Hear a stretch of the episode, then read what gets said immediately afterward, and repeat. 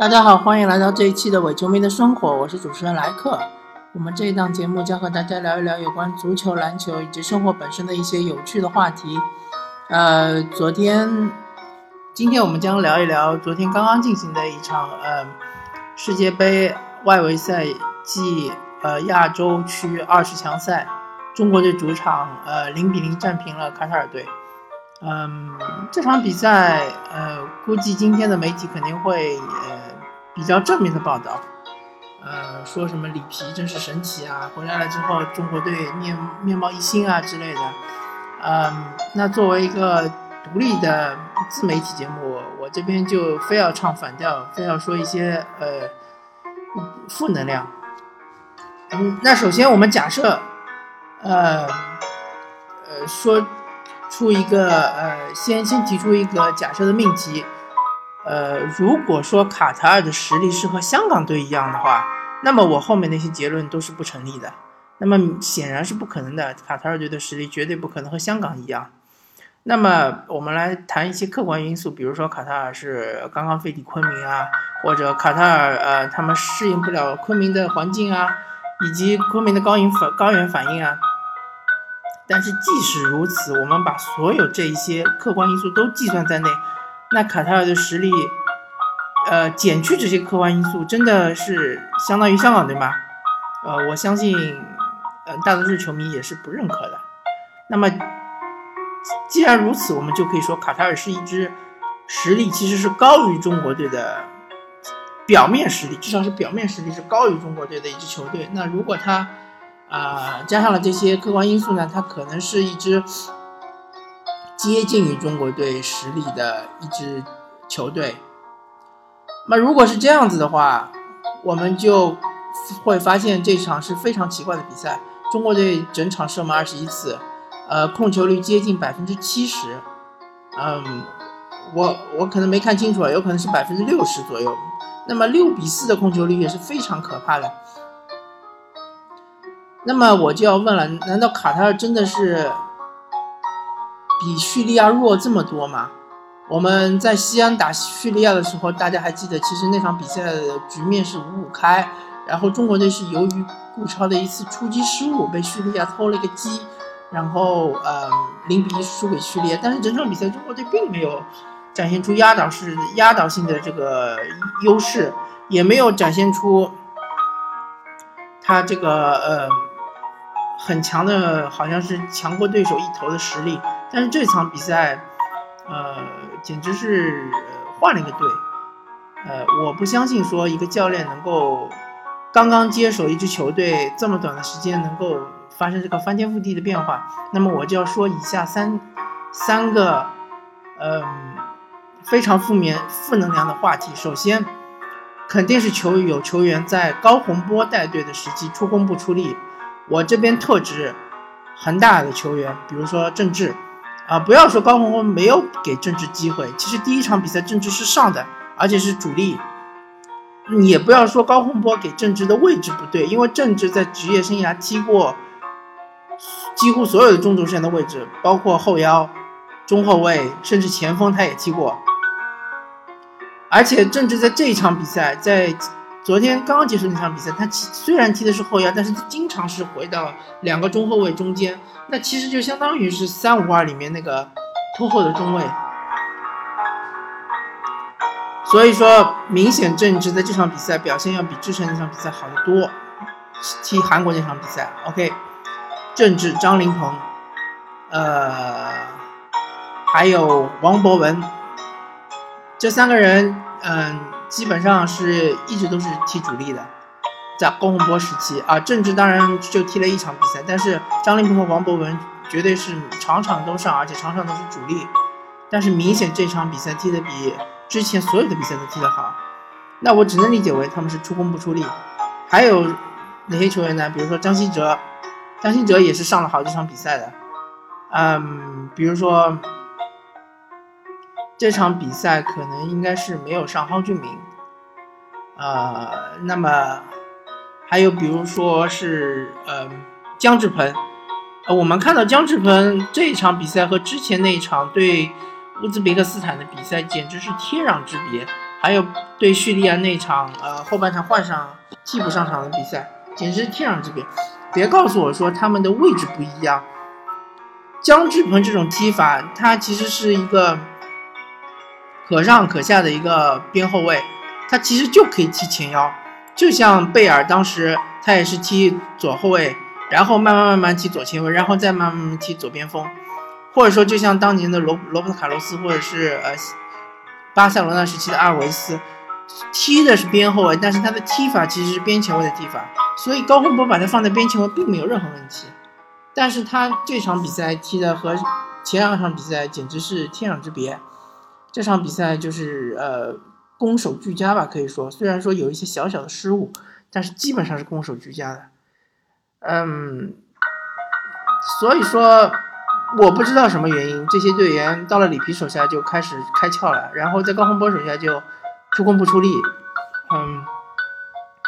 很有可能一方面是俱乐部的给予的压力。因为毕竟像广州恒大要争冠，呃，然后呃广州富力可能也想争一争亚冠，包括国安都都希望争一争亚冠，所以不希望他的球员太拼命，然后造成受伤，最后导致不好的结果。嗯，反正我是这么想的，呃，仅代表我个人的意见，呃，你也可以不同意。嗯，OK。这个问题我们谈好了，然后我们再谈另外一个问题，就是中国队确实没有任何一个球员是能够把握机会的。不要老是在那边说吴磊，吴磊确实在之前那几场比赛有那么几次机会是没有把握住，但是我们看这场比赛呢，这场比赛吴磊呃有一脚射门是打中门柱，那么打中门柱的。射门，我们不能说他是浪费机会，我们只能说他是运气不佳。而且这这一脚其实可能是中间，呃，张玉宁碰了没碰我不知道，反正最后吹了越位了，所以说进了也是不算的。然后吴磊这场比赛其实没有什么机会，我们没有看到他有什么禁区内射门啊，或者是禁区外的很开阔的射门啊，呃。当然，这场比赛郑智有一脚远射，我没看清楚，有可能是郑智的一脚远射打在门柱上，然后还有无锡的一脚，啊，无锡的头球冲顶也是打在门柱上，啊，那么这个不能说是他们浪费机会，只能说他们是运气不佳。但是其他人呢？我们看到这场比赛有二十一脚射门啊，有多少脚射中我没看看清楚，二十一脚射门，禁区内还有好多射门，为什么没进球呢？你现在不能把锅全部甩给吴磊了吧？吴磊这场比赛其实没有太多射门机会。郜林在整场比赛结束之前有一脚很好的机会，在禁区内没有人防守，他停球没有停好，然后对方上来了，他一脚射门打在对方身上。所以说我的结论就是，中国所有的进攻队员没有一个人是把握机会能力强的。也许我只能说，也许。我们最后可以一试的就是董学生，因为，嗯，整个联赛我们来看，这个国内射手排名第一的是吴磊，呃，第二的就是董学生。那么董学生可也许我们可以给他试一试，因为我们那个于大宝也用了，于大宝用了之后效果也不好。然后张玉宁，呃，也不是说张玉宁踢的不好，但是我只能说他的门前把握机会能力肯定是不强。所以最终有可能只能我们，呃，如果里皮给机会的话，可以试一下董学生。也许董学生是，属于英扎吉、马凯式的这种，或者范尼这种，呃，特别善于把握机会的球员。也许我只能说也许，但绝对不是现在里皮招的这些所有的这些队员，没有一个是把握机会能力强的。所以没有，呃，我奉劝各位球迷，没有必要把任何的。所有的锅都甩在吴磊身上，真的没有必要，因为吴磊已经是国内呃进攻线上最强的球员了。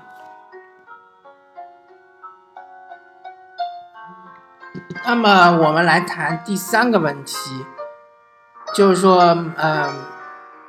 可能是我个人的偏见啊，但是我觉得那个郜林确实是已经。不再适合于为国家队出场了，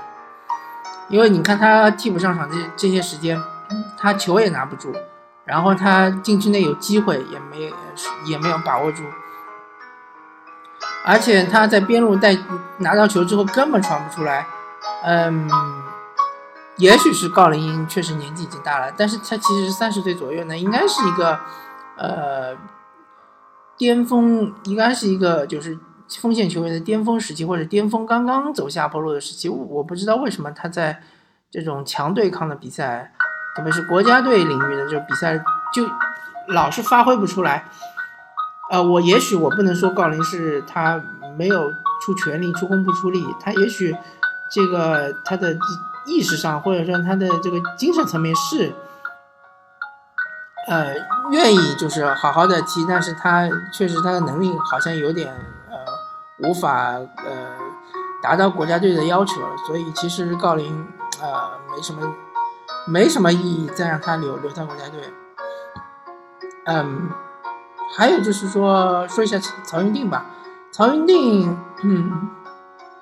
也许这场比赛呃很多人会夸他，但是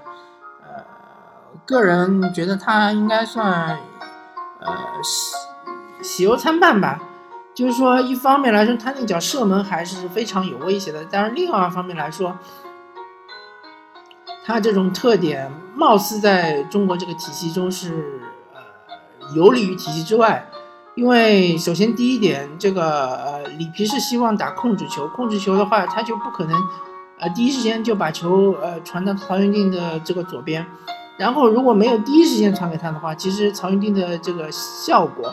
或者说他的这个能力就大打折扣，除非有一种情况就是说我们在前场抢断，然后直接传给他。否则我们在打反击的时候，其实速度并不快。然后曹云定一拉边，嗯，并没有一个像阿隆索这样的球员直接一脚长传传到曹云定这里，呃，所以曹云定可能在目前这个中国队体系中是，嗯，有一点位置上有点堪忧的，呃，而且，呃，除非他是改变他自己的踢法打法，比如说他往中间靠一靠啊，接应一下，然后再反插。呃，否则的话，可能我觉得他呃有有点可惜吧，可能有点可惜。呃，所以我这边也也不是说呃也不批评他，但也不表扬他，我也不觉得他这场比赛发挥的有多么的惊艳。嗯，好吧，嗯，这一期的伪球迷的生活这个吐槽啊和负能量啊就到此结束吧，呃。虽然拿了这一分，但是其实于事无补啊。我们还是要看，呃，之后后面几年，看看里皮能不能把中国，呃，青年国家队调教到一个什么的什么样的水平。个人感觉还是比较悲观的，毕竟足球还是要球员踢的，而不是教练踢的。嗯，里皮也不是神仙，对吧？啊，OK，这期伪球迷生活我们就聊到这里。感谢大家收听这期的《伪球迷的生活》，我是主持人莱克，我们下期再见，拜拜。